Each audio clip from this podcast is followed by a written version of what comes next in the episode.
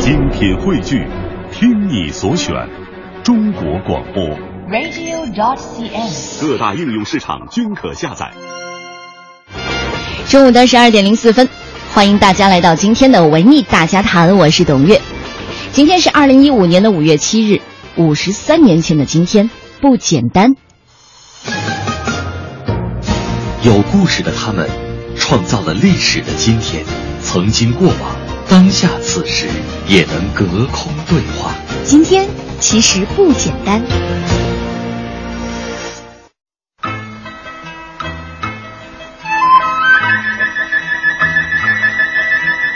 丁哥哥，丁哥哥，五十三年前的今天，一九五九年五月七日，翁美玲出生于香港，小名囡囡，是独生女。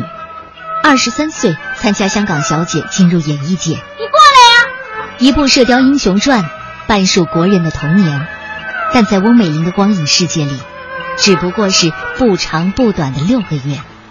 当年的黄日华年仅二十一岁，翁美玲也只比他大两岁。两个年纪不大的年轻人扮演《射雕》里涉世未深、懵懂纯真的郭靖和黄蓉。嗯黄日华憨傻正直，翁美玲啊古灵精怪，你真像我一个朋友。不用演技天然去雕饰。今天看来真是大手若巧。我这人那么小气，怎么会像你的朋友？还有啊，我吃的又多，老是用光人家的钱，你朋友也这样？哦，你就是，呃，吃的多，小叫花子。哦，他就是黄弟弟。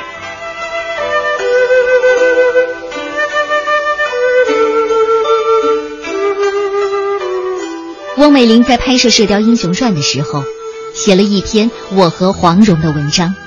她说：“我相信现实生活中的确有黄蓉的存在，但却并不讨好。而这样一个女孩，纵然美若天使，也会惹人反感。我个人实在是佩服金庸的生花妙笔，他把黄蓉描绘的可爱可人，所以一切都被‘可爱’二字掩盖了。”这种顾影自怜的况味，正好映射了他自己。他的一切，甚至他的缺点，也都在蓉儿的光环下被照得熠熠生辉。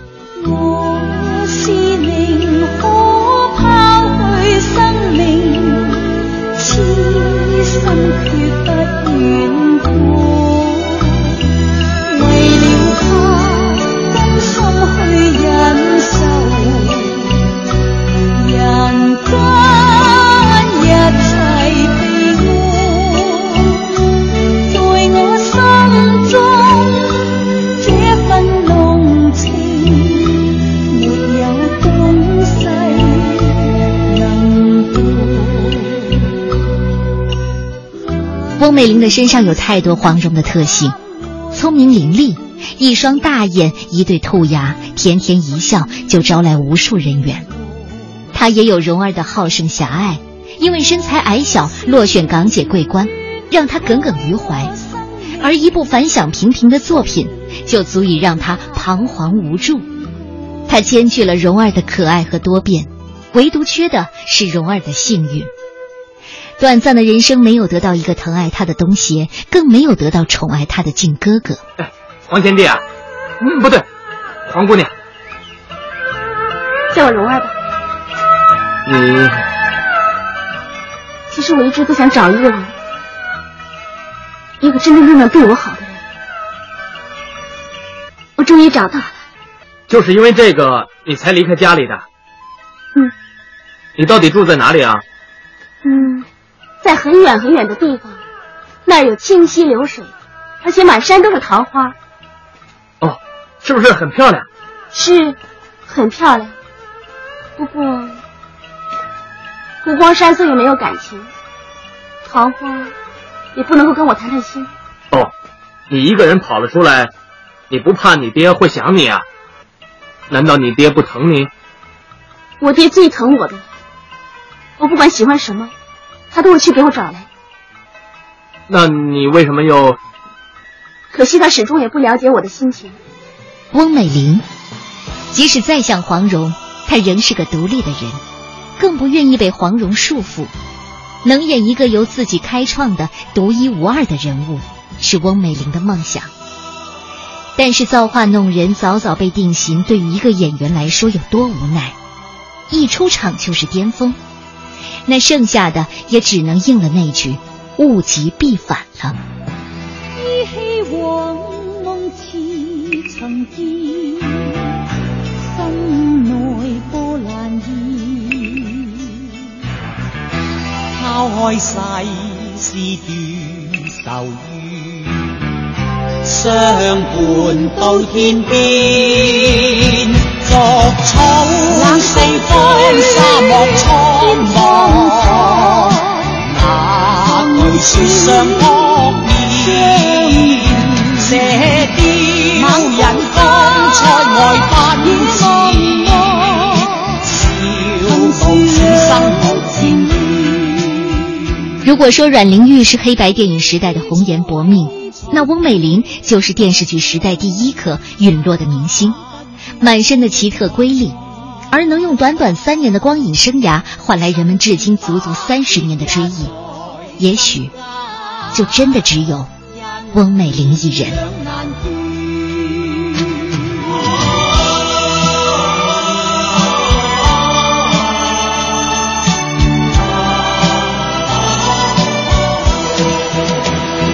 逐草冷四方，沙漠苍茫。那句雪上扑面，射雕人光彩外奔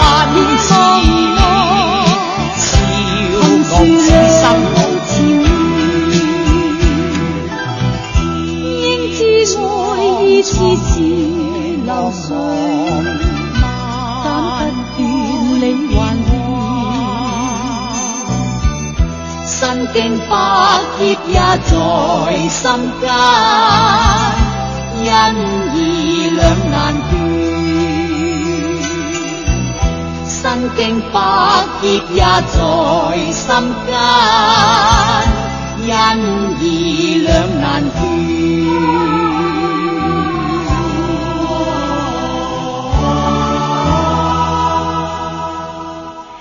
在朋友眼中，翁美玲是坚强倔强的，没有人会料到她用自杀的方式来结束自己的生命。可能生活当中的她和电视上的黄蓉相比，还是少了一点智慧吧。嗯，我愿意把它理解为智慧，或者说一种逍遥的状态。翁美玲去世之后呢，当年的报纸标题写的是“世间一大恨”。一个星期之后，也就是五月十四号。二零一五年的五月十四号，就是翁美玲去世三十周年，翁民们也会在各地举办轰轰烈烈的追悼活动。《射雕英雄传》里有这样一幕，黄蓉的最后一句台词是：“靖哥哥，不要难过，我们回到桃花岛，就再也没有那些刀光剑影了。”如果我们假设哈，翁美玲再多一点点自黑精神的话，是不是可以给荧幕？留下更多经典的形象。说到自黑精神，就是我们今天的话题了。你说明星当中谁最有自黑的精神？那是一种绝对的自信才可以有的娱乐精神。欢迎大家参与我们今天的话题互动，微信公众平台搜索“文艺大家谈”五个字。今天为大家准备的奖品是五月九号北京音乐厅将上演的神女阮玲玉成名影片的试听音乐会。阮玲玉是一个不得不提的优秀演员，她的电影深受观众的喜爱。可惜的是呢，她所处的默片时代电影是没有音乐的，但是来自法国的美景弦乐四重奏却会用独特的配乐为老电影加上配乐。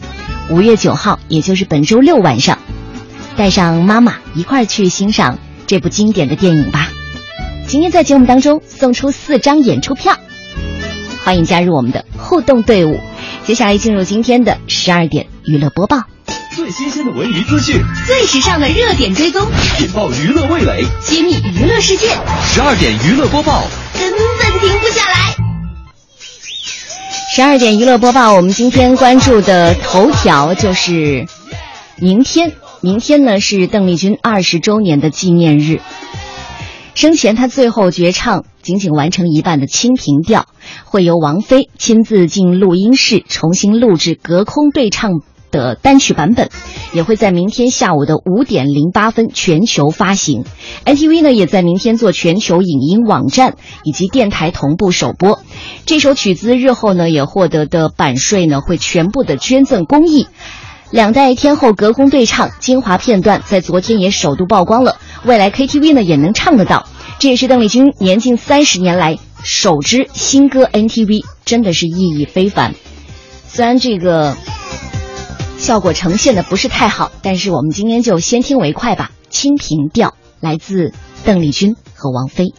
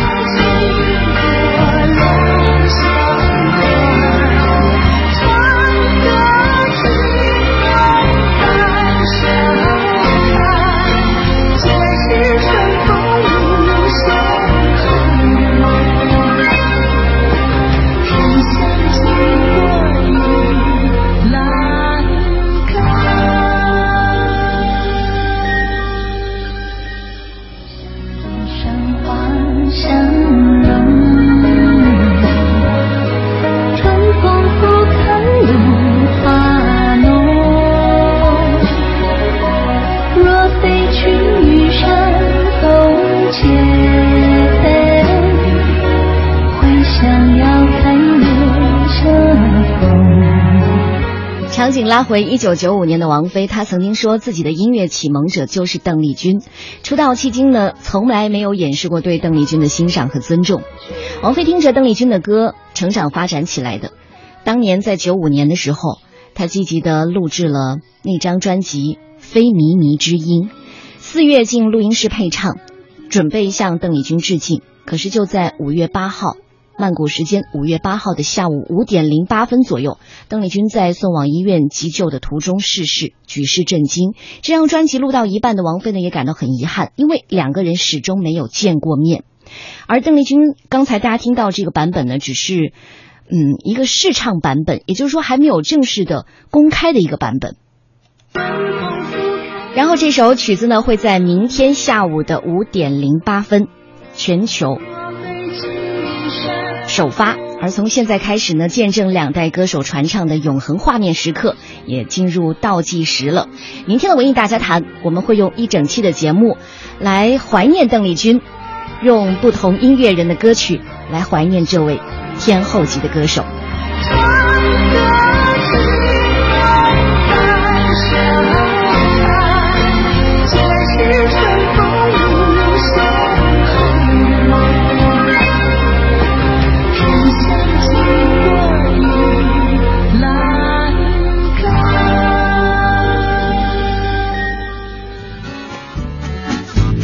是正在播出的十二点娱乐播报，接下来要关注的就是这部新电影叫《少年班》，这是由孙红雷和周冬雨主演的，将会在六月十九号上映的青春喜剧《少年班》。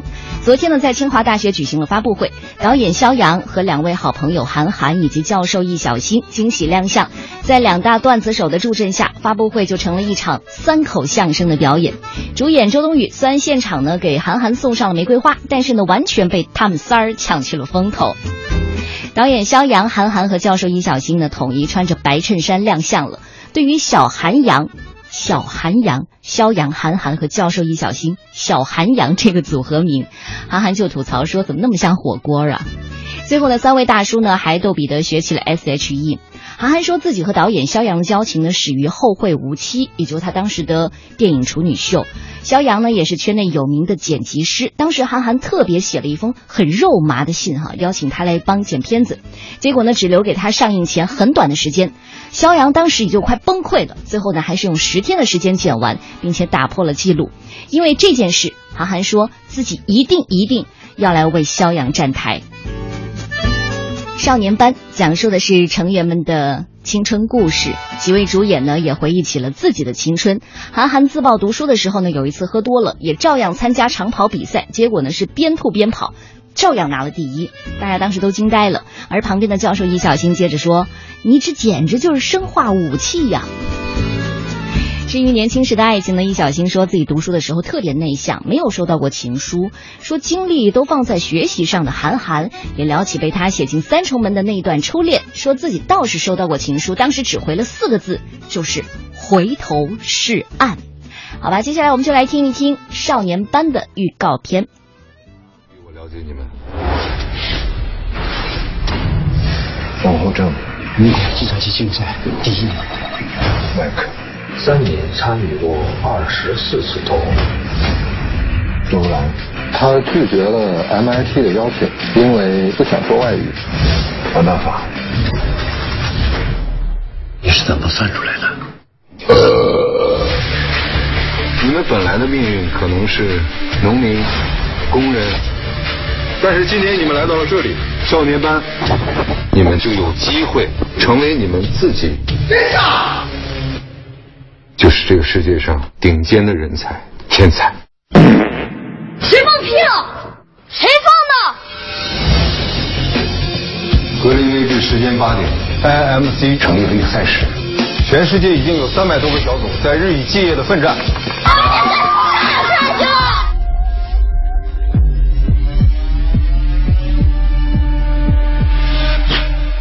我应该跟谁约会呢？我。我难回，有我。你们必将要为你们自己，为你们的同类，殊死搏斗，杀出一条血路。这一代咱不停摆，人类的进步真是需要这些人。快点，快点！嗯。这电影是你别看，一刀未剪。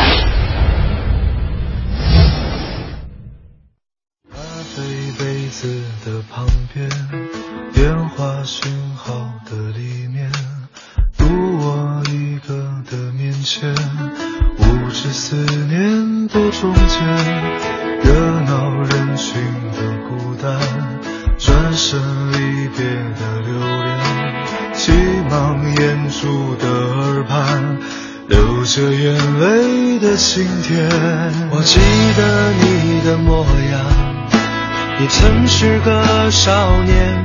你有深潭的眼眸，你有固执的臂弯，我也记得你的誓言。你曾是个少年，你爱我胜过爱你自己，你说永远都不改变。我记得你的模样，你曾是个少年。你有深潭的眼眸，你有固执的臂弯，我也记得你的誓言。你曾是个少年，你爱我胜过爱你自己。你说永远都不改变，你说永远都不改变。曾是少年。你曾是少年。最新鲜的文娱资讯，最时尚的热点追踪，引爆娱乐味蕾，揭秘娱乐世界。十二点娱乐播报，根本停不下来。十二点娱乐播报还在继续，接下来我们要关注的就是二零一五年的戛纳电影节了，将会在五月十三号开幕。今年华语片呢有贾樟柯执导的《山河故人》，还有侯孝贤执导的《聂隐娘》两部华语片争夺金棕榈大奖。两部电影的主演董子健和张震义双双入围戛纳影帝的角逐。说到《山河故人》当中的董子健呢，饰演七岁就移民到澳大利亚的不羁的青年，全程是用英语来演出的。影片呢是董子健担纲主演的第二部电影了。此前由他主演的青春题材影片《青春派》已经让他斩获了上海电影节传媒大奖的最佳男主角，成为中国首个九零后的影帝。同时呢，还入围了金马奖最佳新人奖等等多项大奖。这一次，二十一岁的董子健将以华语电影最年轻的戛纳影帝角逐者的身份，好长啊，直面和包括奥斯卡影帝在内的多国影帝的激烈的角逐哈。但是呢，他谦虚的说啊，没有信心赢了，能去参与、去学习就已经很开心了。始终还是觉得后生可畏啊。而台湾导演侯孝祥的呃侯孝贤的新作《聂隐娘》呢，也入围了戛纳主竞赛单元。昨天呢，侯孝贤带领演员谢欣颖、还有许芳宜以及石卷在台北出席行前记者会。侯导呢，也是继《最好的时光》之后，隔了十年再度角逐金棕榈奖。他对得奖与否，保持一颗平常心。什么样的评审选择什么片吧，不用太兴奋了，做好本分就可以了。《聂隐娘》呢是唐朝古装武侠片，主角是舒淇，演的是一个女刺客；张震呢演的是节度使。台湾知名舞蹈家许芳宜在这部影片当中呢，一个人饰演两个角色，一个是舒淇的师傅。也是公主，戏份很重。侯孝贤就说：“哎，你的肢体动作很棒，未来呢，他可以担任电影的动作指导。”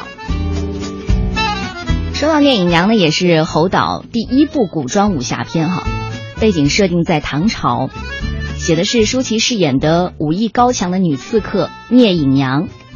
电影呢是在台湾地区、还有大陆以及日本取景拍摄的，从筹备到杀青耗时十年。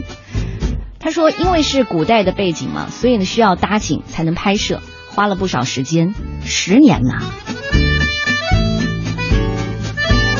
十年，然后重新出山，角逐金棕榈奖，你说能没有压力吗？”侯导自己也说：“我还是希望可以透过影展对电影的销售回收有实质的帮助了，这是关键的。”《聂隐娘》到底花了多少钱？四亿五千万台币，目前呢已经接近定稿阶段了，预计今年会上映。大家对电影相当的期待，但是侯导呢还是打了预防针，说啊不要太紧张了，到时候呢可能会减掉很多的，就让大家不要抱太大的希望，因为有时候可能希望越高，然后失望越大。但是我还是很相信侯导的功力哈，好吧，他永远给你很年轻的感受。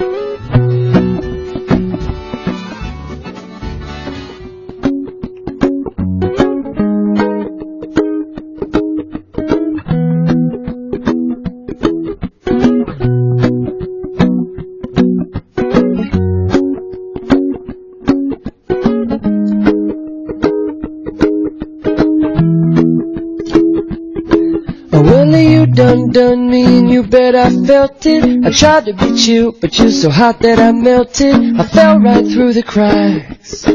And now I'm trying to get back. Before the cool done run out I'll be giving it my bestest. And nothing's gonna stop me but divine intervention. I reckon it's again my turn To win some or learn some. I won't hesitate no more, no more. It cannot wait. I'm yours.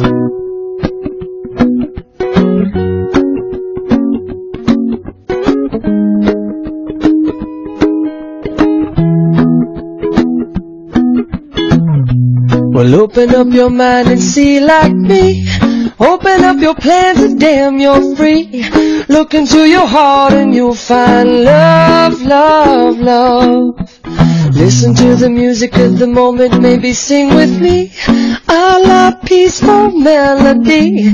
It's your God-forsaken right to be loved, love, love, love, love.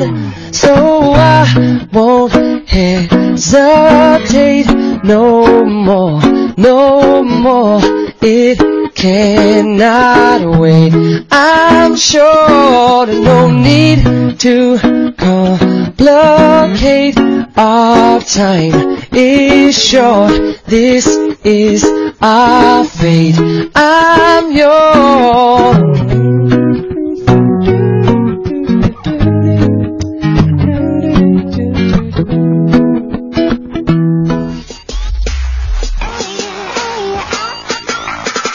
午的十二点三十三分，欢迎大家继续回来，这里是无所不谈的文艺大家谈，我是董月。我们今天的互动话题呢，就是明星们谁最有自黑精神？欢迎大家参与我们今天的话题互动，微信公众平台搜索“文艺大家谈”五个字。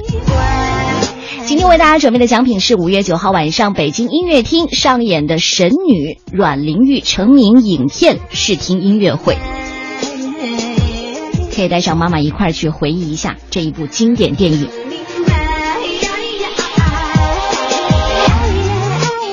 为什么会想到这样一个话题哈？我不知道大家有没有看新闻，就是自称东北国际范儿的吴莫愁，从《好声音》出道以后呢，又一直饱受争议。除了长得吓人、唱歌吓死人之外呢，和庾澄庆的绯闻也一直剪不断、理还乱的。不过，跟名声相随而来的麻烦总是会让人迅速的成长。如今，这位九零后的摇滚妹子已经学会了放宽心态，勇敢的自黑。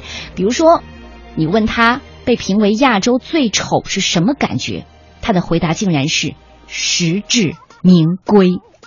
可能自黑是我一个天生的条件吧，就是我是一个呃，我爸爸其实是原来是说相声的，所以他很幽默，然后我又是个东北女孩，我又勇敢，我又敢于去风风火火的自黑，所以说希望也给大家带来一点快乐，不要那么无趣嘛。当时路人小哥就问：“听说你被评选为亚洲最丑的女明星，莫愁这事儿你怎么看？”他说有一句话怎么说来着？如获哦，不对，反正就是实至名归吧。我在电影里呢，就是演丑女，又获得了一个国际大奖，就是亚洲最丑女明星冠军。然后呢，在我后边排着的还有很多是我的偶像。我觉得我的人生，我的演艺道路不白走。我希望明年还能当冠军，希望大家一直记住我，对，投我一票。我觉得真的应该为他喝彩哈。还有，你还记得之前的黄晓明吗？黄晓明，嗯。黄晓明也是一个敢于自黑的，自己都把自己恶心的想吐。说实话，我每次看着自己一脸褶还要扮嫩，我都觉得特不好意思。但是呢，好在我我觉得我的眼神还是有一点保留着以前的这个单纯的这个感觉的。这是我几十年没有。大伙儿又不怀好意的笑了，你看。我习惯了。杨幂一直嘲笑我说，一笑起来皱纹都已经到了那个发际线那个边上了。对，所以我真的是这一路都是这样子过来，压力特别大。小明哥今天跟谁来了？啊？今天跟谁来了？你想我跟谁来？他还真在北京，但他今天没来。他他不想抢黄斌的风头。其实我们大家可以随便聊，不一定非得聊电影。是的，是的，是的。随便聊。对，但不要聊结婚啊！我已经被人逼疯了，我都。谁谁逼的？不知道，谁逼谁知道。这是在《何以笙箫默》的点映会的现场，当时呢还遭遇了放映机卡死的意外哈，然后教主黄晓明呢就临时神救场，但是没想到他真的是属于那种很愿意自黑的，因为他的神救场呢也被其他的演员大赞他，你情商真的很高哎。对，如果你在娱乐圈呢，你不自黑的话，就会有人黑你。比如说陈赫的离婚门哈，关注度创下了娱乐圈的新纪录，连欧美的媒体都说，Who is he？陈赫是谁？可能我们当时还要过过脑，还得查一查。现在看来呢，他在戏里戏外都是好男人形象出现的太多了，所以就有网友认为哈，如果你肯自黑的话，早早就把自己的形象设置一个宣泄口，可能就不会让自己的形象反差那么大，然后成为大槽点。当然，自黑也不只是自我矮化或者丑化，有时候呢，也意味着你要把自己的生活拿出来和大家分享，要不然现在的微博谁还会去刷呢？明星们就是把自己的生活保护的过分严密了，或者说粉饰的太完美了，才会遭到攻击。比如说大 S，后来吃了几次亏之后呢，就跟着小 S 学聪明了。小 S 就是很懂自黑的人啊。还有张学友吧，结婚十七年之后呢，传出出轨的消息。你想，就是当年实在是因为这个，大家就觉得他和罗美薇很好很好，就好的不行了。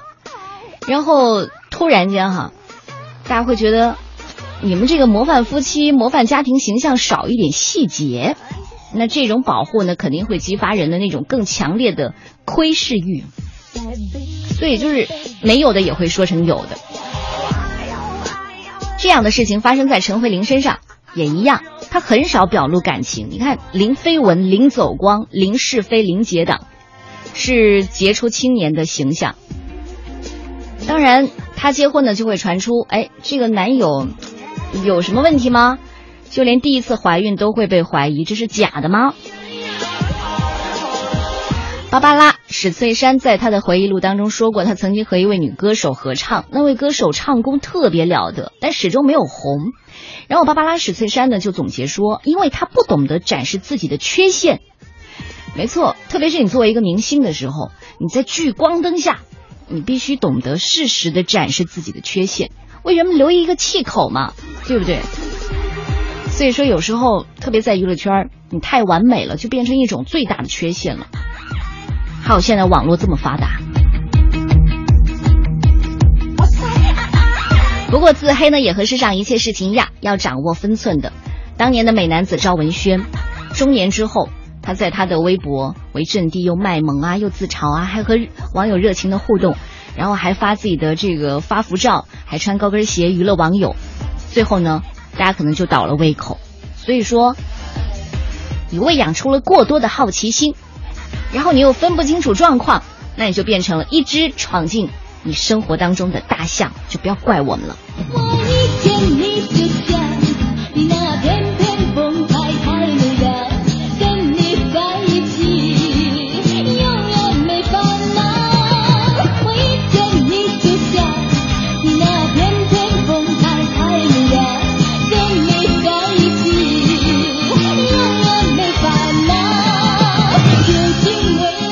我们今天的互动话题呢，就是在娱乐圈当中，谁是最敢于自黑的明星？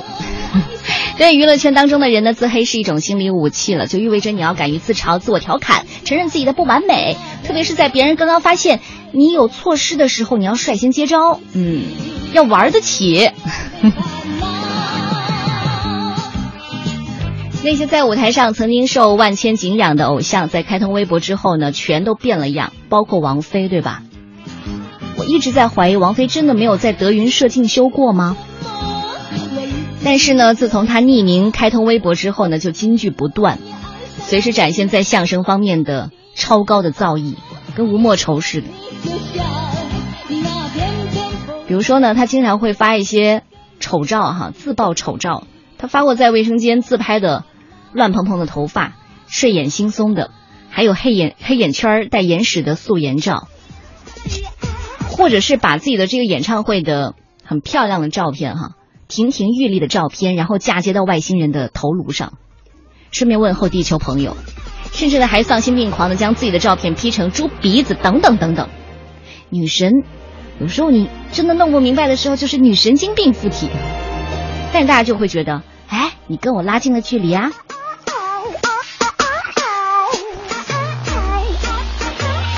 在娱乐圈当中，谁是敢于自黑的？电视明星也不差吧。比如说呢，嗯，小 S，看过《康熙来了》观众都知道，但凡有姿色的男嘉宾做客，都难逃小 S 的魔爪。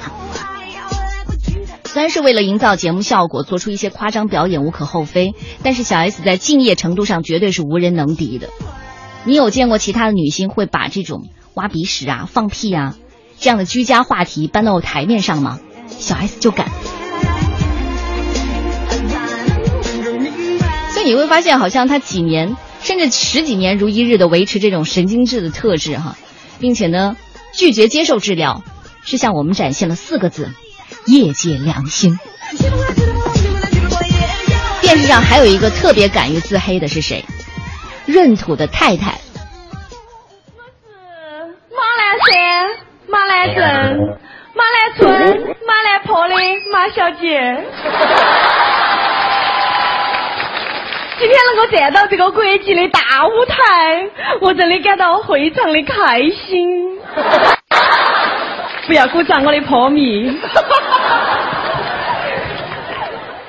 今天为大家带来一首歌，是我自创、自编、自导的一首歌。这首歌反映了我们坡的一些地理的状况。山路十八弯。不好意思啊，娜娜为了节目真的太牺牲了，真的。哦，还好你有男朋友了，真的。没有啊。我今天就是来找男朋友的。他在他们坡上有很多人追，对不对？是是是是是。在坡上有多少人追你？五十六个。追你的这些人叫什么？这些人啊，叫做坡迷。而且我今天下面来了很多坡迷，有没有？哇！我在我们马栏山非常的有名，因为我是我们马栏山最欢喜的。欢喜的英文就是时尚的意思。来，跟我一起念欢喜。谢依晨最欢喜。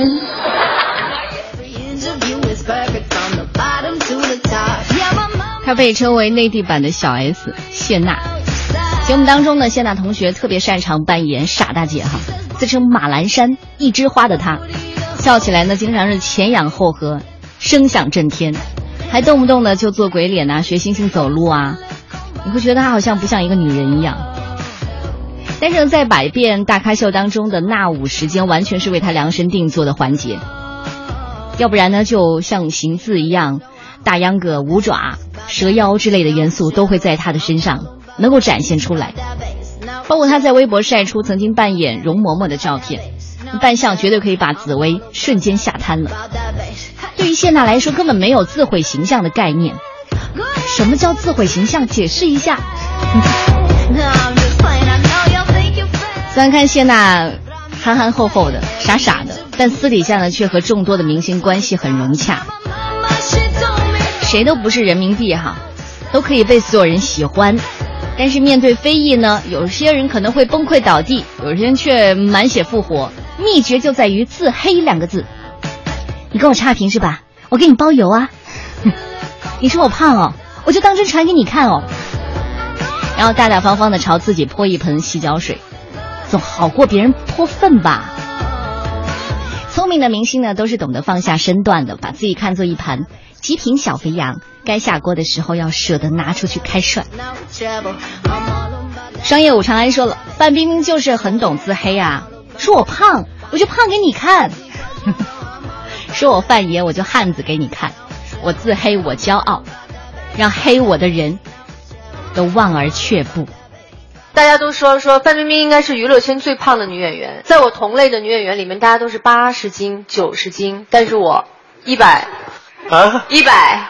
一十公斤啊，一百一百一十七八了，现在已经。但是我觉得没关系，我愿意做娱乐圈最胖的女演员。你你爱管吗？你管谁？我我其实一点都不在乎。我听到没有？人家说一点都不在乎，你真的是无地自容了。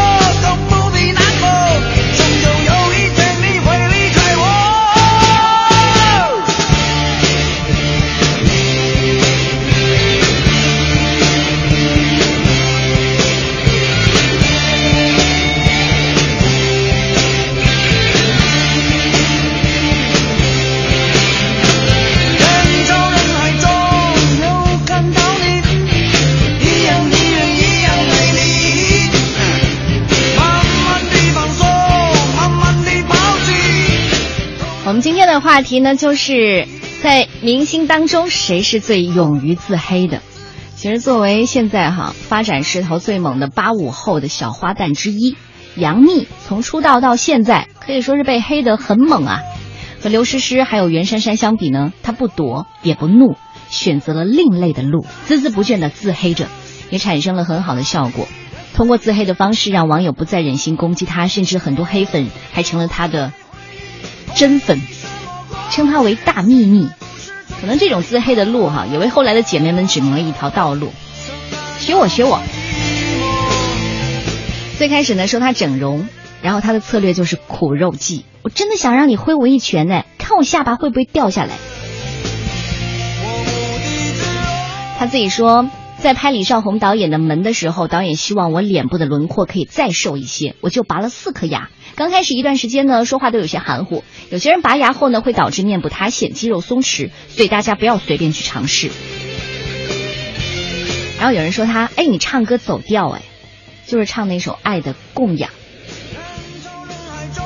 听一下吧，《爱的供养》。把你捧在手上，虔诚的分享。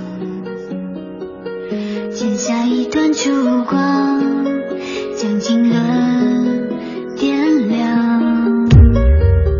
不求荡气回肠，只求爱一场。爱到最后受了伤，哭得好绝望。杨幂说话真的是很杨幂，你看她的咬字发音，真的你想学都学不来呢。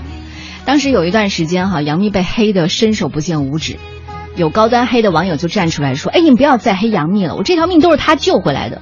我因为一场惨烈的车祸昏迷了三个月，有一天呢，我的护士打开收音机，里面放的是《爱的供养》，于是我爬起来把收音机给关了。”按理说呢，这黑的的确有水平，没想到杨幂后来怎么调侃自己？每一天我都希望自己过得有意义，比如没事做的时候。我就想唱唱歌救救人什么的，你看吧，完爆各路低端黑。有一次在采访当中呢，杨幂还主动的提到说郭敬明经常互损，说他，哎，你说话声音好难听哦。拍《小时代》之前呢，郭敬明就问他是不是介意在剧本里调侃一下杨幂说话，杨幂说我不介意啊，我唱首歌都行。郭敬明说：“那就不必了。”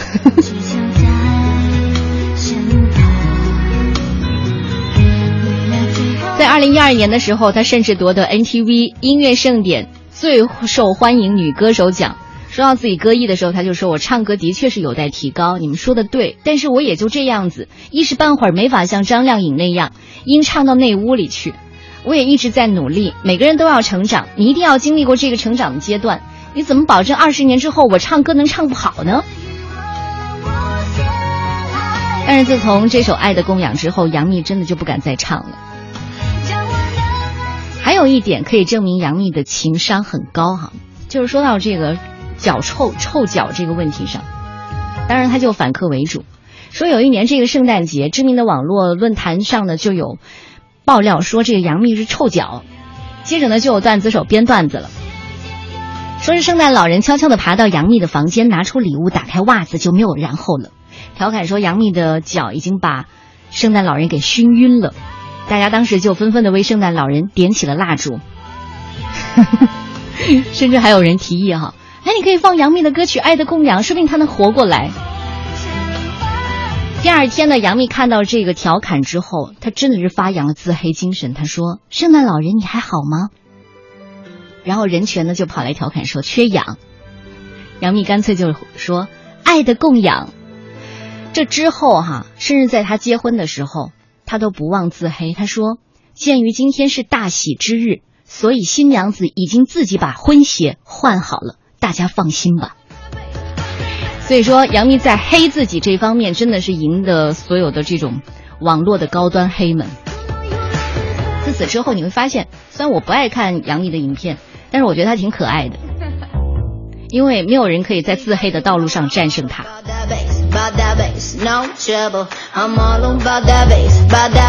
当然，说到自黑，也有黑的不太好的，你还不如不黑呢。比如说张翰，你看这明星一旦上了这真人秀啊，真的是一把双刃剑，要不然就把你捧红了，要不然你真的是觉得我怎么救你啊，少爷？少爷不晓得跑到哪里去了。哎 不哎，不过我建议，要不把张翰的职位给你吧？那不行，男孩就是管男孩的事儿，女孩管女孩的事那行吗？不让我们养。不，我我着急。Hello，Hello，嗨，Hello，你们怎么来这么早啊？谁来晚了？我们准谁啊？准吗？过了，过了四分钟啊？四分钟啊？不是，我九点钟已经到门口了。门口门口徘徊没有用。对不起，各位老师。你自己告诉我们是十二 L 十二，为什么在国内不在国国外呢？这边我特地为大家清场了一下。这。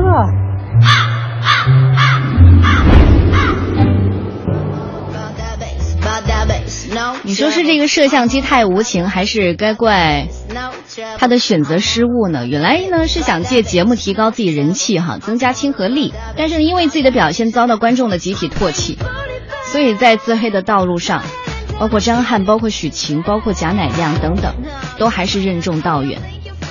啊，张翰有什么问题？就是少爷病啊！你看，只顾耍帅扮酷吧，不尽领队义务吧，刚才又迟到吧。自作主张，把包车改为坐巴士吧，没有团队意识和责任感。来听听蒲英老师是怎么解字的。自黑啊，肯定比炫耀高明，而且是高明出好几里地。想想郭美美就明白了，自黑的字看甲骨文就一目了然，就是人鼻子的象形。鼻子是人脸最突出的部位，相当于人体最高的山峰，所以在潜意识里成为自我尊严的象征。比如表白的时候，一定手指自己的鼻子；骂人会指着对方的鼻子；喜欢小孩会刮他的鼻子；古代羞辱一个罪犯会割掉他的鼻子。这种刑法有一个专门的汉字叫“义”，鼻子的鼻加上一个利刀。往自己脸上贴金的人会遭人鄙视，而往自己鼻子上安一个红球就成了小丑，反而招人喜爱。小丑的原理啊，就是用红球遮住自己尊严的象征鼻子，把自己的身段放得比所有的人都矮，自然能够获得喜爱甚至怜惜。自黑就是小丑的原理，有主动自黑卖萌的，比如说王菲，自己 P 一个猪鼻子啊。有回应式自黑的，比如黄晓明，索性承认二，承认演技差；还有女神承认胖，承认脚臭，这叫与其被人黑，不如自己黑，这表现了一个人的自信。当然，还有无意中流露自己缺点的，运气好也能赢得喜爱。自黑其实是有底线的，呃，在娱乐的前提下，可以给自己装猪鼻子，却不能真的割掉自己的鼻子。就好比不可以承认自己长得丑。却不能自认是一个骗子，黑人不厚道，自黑有自信。今日汉字，字。谢谢谢谢蒲英老师。我当年十八岁的时候听到一句话说“一白遮千丑”，但是现在真的是应该说“一黑遮百丑”。怎么样自黑才能扭转乾坤，反败为胜？学学洋女人家吧。其实我一直知道自己还有很多需要学习和需要成长的空间。然后其次就是娱乐大众，大众娱乐。那我觉得大家开心聊聊天就好。